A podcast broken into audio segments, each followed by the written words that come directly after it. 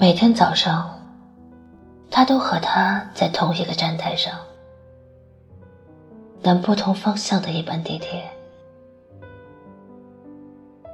短短的一段时间里，他在那里和他一样的神情冷淡，带一点点慵懒。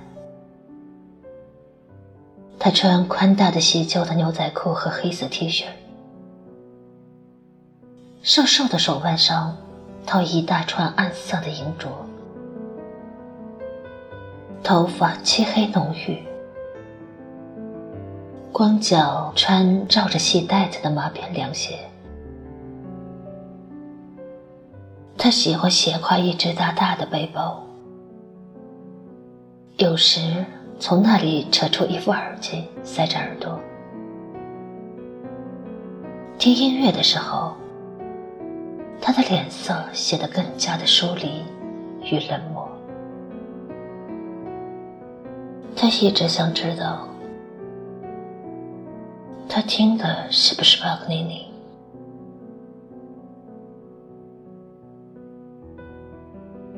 有时候。他想，他应该突然的走上去，对他说：“维安，喝杯咖啡吧。”如果是他，他会邪气而天真的抬起头看他，用他惯有的似乎不怀好意的笑容。如果不是他，那么他会扭过脸去。可是。他想留出多一点的时间看他，悠闲而笃定的。这个游戏，他可以控制结局。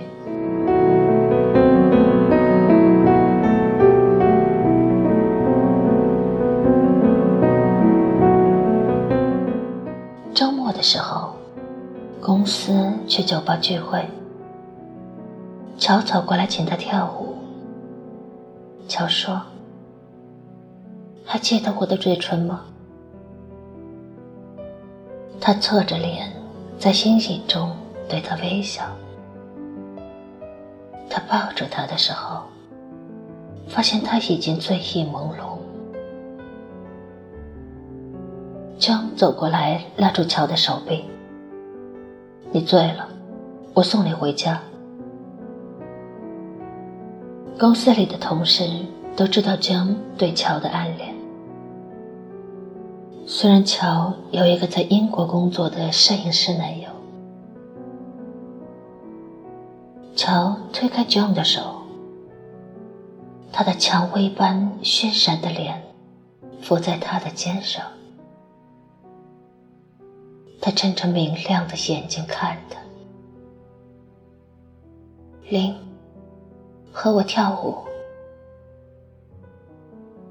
他看了看身边尴尬的 Joe，他把他拖出了酒吧。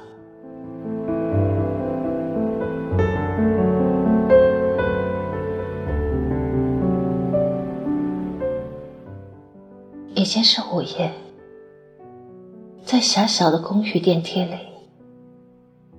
他再次扬起脸，问他是否还记得他的嘴唇。他面无表情地看着他，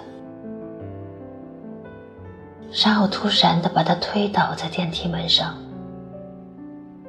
他粗暴的亲吻他。他轻声的说：“我很久没有做爱。他去英国已经两年。”我没有和任何男人做爱。他唇上的口红开始褪白，像黑暗中被灼烧的花瓣，无法自控。他不记得和他做了几次，最后在一种恍惚的状态中陷入沉睡。在他的抚摸中，他清醒过来。他再次的咬他，他脸上扭曲着痛苦和凄险的表情。他低声的哀求他，他把他的长发拉起来，告诉我：“你不会爱上我。”他听到自己麻木的声音，他在羞耻和快乐中，扬起他如花般盛开的脸。我不会给你带来任何麻烦，林。你是自由的。他的眼泪从眼角滑落，他的手指轻轻的颤抖了一下，黑暗中的眼泪的温度超出了他的记忆。